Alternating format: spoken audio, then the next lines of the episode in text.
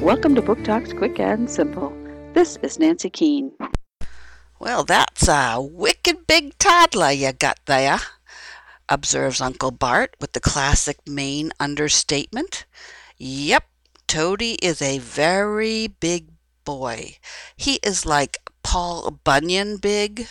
Can you imagine what it is like during diaper changing? Ick. But Toddy is just like any other toddler. He's clumsy and curious, and he is sure to make you chuckle. The Wicked Big Toddler by Kevin Hawkes. Knopf, 2007.